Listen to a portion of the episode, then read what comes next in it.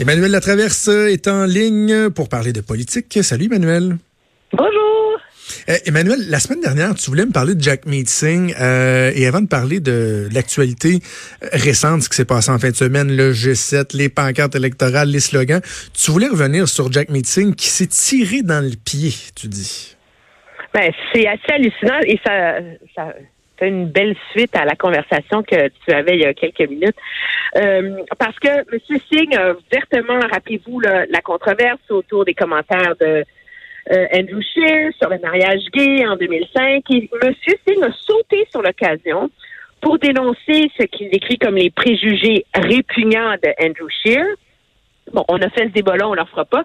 Mais il va jusqu'à dire qu'à cause de ces préjugés-là, il s'engage à ne jamais appuyer un gouvernement minoritaire conservateur. Oh! Alors là, wow! Alors là, moi, je pose la question, pourquoi?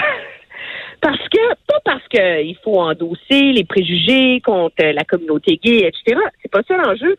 Mais il y a deux choses là-dedans. Monsieur Singh est dans un contexte où il peine à imposer la pertinence de son option politique dans le paysage actuel.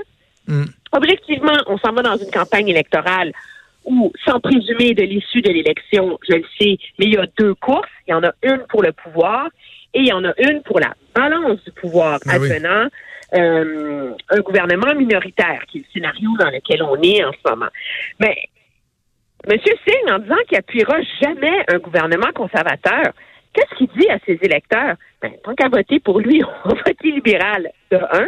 Mais de deux, c'est pire que ça, parce que les plus grandes avancées et les plus grands gains que le NPD a obtenus vraiment là, pour la poche des Canadiens, qui changer concrètement la vie des gens, c'est qui qui les a obtenus? C'est Jack Layton. Avec face à, face au gouvernement conservateur de Stephen Harper. Ben oui, parce qu'un gouvernement minoritaire, tu peux monnayer ton appui pour faire passer des, des, des, votes et tout ça. Lui, il s'en va se peinturer dans le coin en disant Moi, jamais je vais les appuyer. Ben non, c'était en, en 2009-2010. Rappelle-toi, Michael Ignatieff avait dit Your time is up, c'est fini, on va défaire le gouvernement. Puis M. Layton avait dit euh, Non. J'ai des gains à faire. J'ai des gains à faire. Il est allé s'asseoir, il a négocié avec M. Harper une immense bonification là, de plus de 2 milliards de dollars à l'assurance emploi, pour les fonds de transition, pour les travailleurs, etc. Ça ne veut pas dire que M. Layton était d'accord avec les politiques de M. Harper. M. Harper, il a voté contre la réouverture du débat sur le mariage gay mm. euh, et tout ça. Il votait contre, il dénonçait les projets de loi d'initiative privée sur, euh, sur l'avortement, et etc. Mais M. Layton, il est un habile politicien. Et la campagne électorale d'après, en 2011, qu'est-ce qu'il était capable de dire à tous les électeurs canadiens? Vous voyez que ça sert à quelque chose, NPD? Nous, on a eu des gains concrète d'un gouvernement conservateur. Mais là, M. Singh vient nous dire que si jamais on est dans une situation où il pourrait avoir la balance du pouvoir, mais il va pas essayer de, la monnayer. Alors, je ne comprends pas cette logique-là.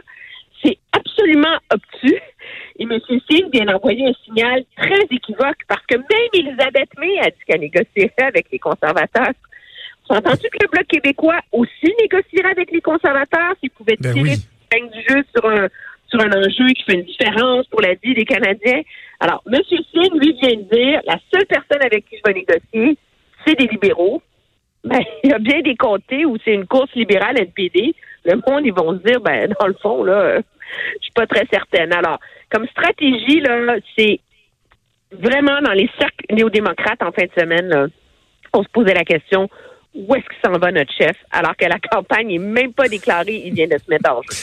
Beaucoup de bleu dans le front, à force de se péter la tête sur les murs. On parlait des libéraux. exactement. un, mot rapide, euh, parce que j'ai l'impression qu'il n'y a pas grand-chose à dire sur le G7. Bon, euh, qu'est-ce qu'on retient, Emmanuel? On a vu qu'il n'y avait pas d'amour perdu entre Donald Trump et Justin Trudeau, mais au-delà de ça, est-ce qu'il y, a des éléments à retenir de la présence de Justin Trudeau au G7?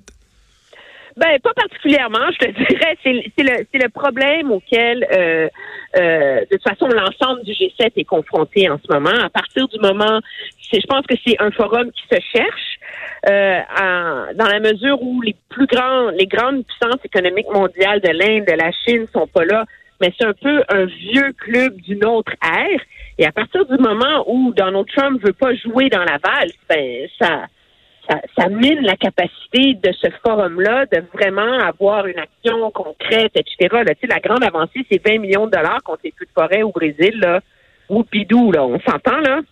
Mm qu'il va 20 millions là, US, là, tu sais. On n'est pas dans les milliards, puis tout ça va être entériné aux Nations Unies. Et je pense que ça illustre aussi la, la, la difficulté qu'il faut pas attribuer, il faut pas blâmer M. Trudeau pour ça, mais dans les grands chocs d'idées, ça devient difficile pour le Canada de vraiment euh, jouer un rôle concret quand les grands enjeux sont hors de sa portée. Là. On n'est pas dans un contexte où le Canada prend le bâton pèlerin comme l'avait fait M. Mulroney, par exemple, face à l'apartheid ou etc. Comment se pris entre les corps l'arbre. La priorité de M. Trudeau en ce moment, c'est de convaincre et de faire ce qu'il faut pour aider Donald Trump à faire adopter euh, le nouvel accord sur le libre-échange aux États-Unis. Ils ont eu une bonne discussion là-dessus, etc. De là de ça, les grandes avancées, moi, je les vois pas. Là. Et pendant donc euh, que le G7 euh, suivait son cours, il y a les libéraux qui ont décidé de, présenter leur slogan et euh, de, de, diffuser une publicité. On va en écouter un, petit extrait. ce qu'ils font, c'est baisser les impôts des plus riches et imposer l'austérité. Au mois d'octobre, on a le choix. Avancer ou revenir en arrière aux années Harper. Moi, je choisis d'avancer avec vous. Bon, avec la petite musique de circonstance. choisir, choisir. Tu l'avais pas entendu, mon hein? Oui, je l'avais entendu puis je l'ai vu aussi. Les acteurs ont été soigneusement choisis. Acteurs et actrices, là.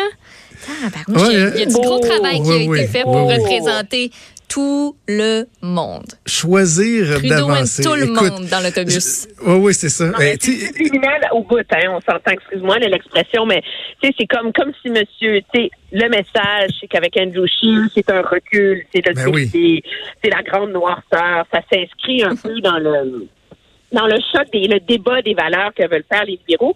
Mais ça aussi le message de, tu sais, donnez-nous une deuxième chance, là on a commencé, puis on, nous, on va réussir à finir la job, on va vous, on va vous amener jusqu'au bout. C'est intéressant parce que les conservateurs aussi ont sorti leur espèce de, slogan, là.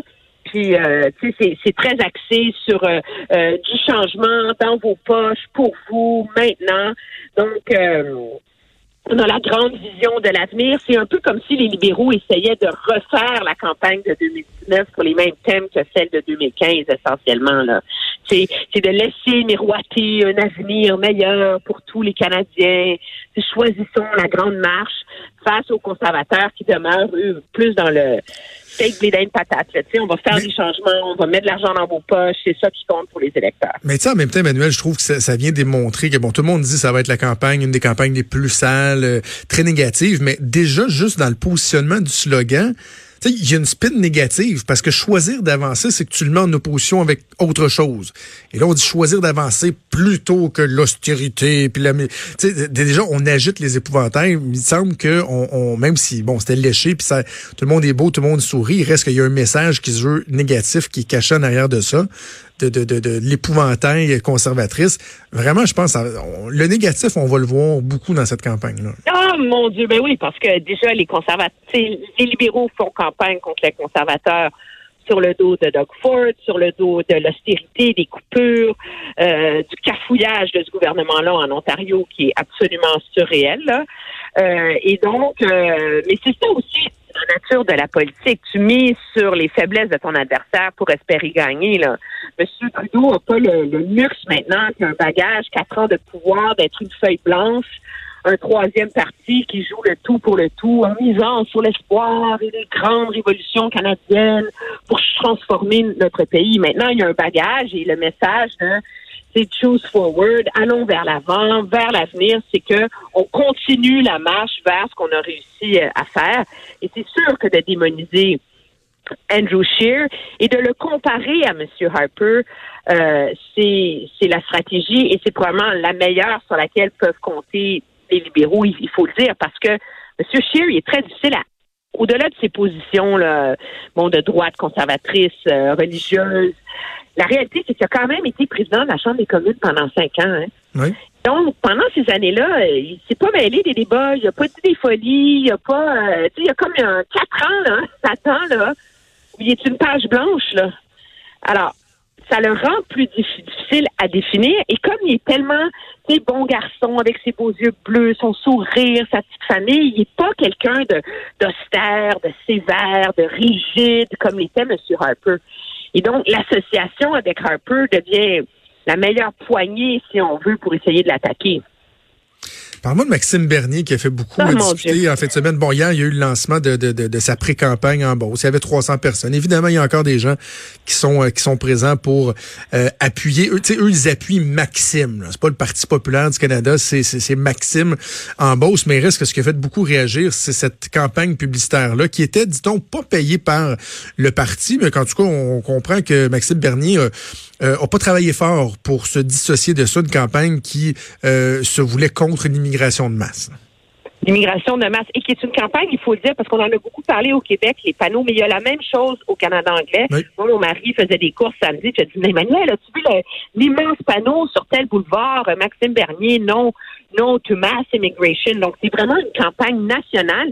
Et ce qui est intéressant, c'est que Là, du fait que M. Bernier joue dans ces tas-là vraiment par intérêt politique parce que il n'a jamais été dans ces enjeux-là avant de fonder son nouveau parti. Ça n'a jamais été son cheval de bataille. c'est un libertarien économique, petit gouvernement, fait, fait des subventions, de la gestion de l'offre.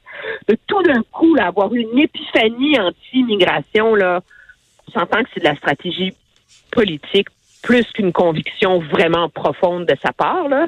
Ce qui est intéressant, c'est que les panneaux vont être tirés maintenant. Et c'est pas lui qui l'a demandé, là. C'est la compagnie propriétaire des, C'est les propriétaires des panneaux qui ont eu tellement de plaintes et qui se voient associés soudainement à ce mouvement-là, qui ont décidé qu'ils voulaient, eux, s'en dissocier. Et c'est assez intéressant. Moi, je me rappelle pas d'avoir vu quelque chose de semblable en politique canadienne. Là. Mais ça illustre à quel point il subsiste un malaise et à quel point la mobilisation, la pression populaire peut euh, vraiment avoir euh, un effet là, parce que c'est pas parce que les gens se sont plaints, on s'entend là, et c'est à ben cause de la mauvaise publicité qu'occasionne ça que le propriétaire des panneaux va demander au groupe qui est un, un groupe tiers, là, True North, euh, de droite, etc., de retirer ses panneaux. Mais c'est un rappel aussi à quel point le Canada, c'est pas les États-Unis, là.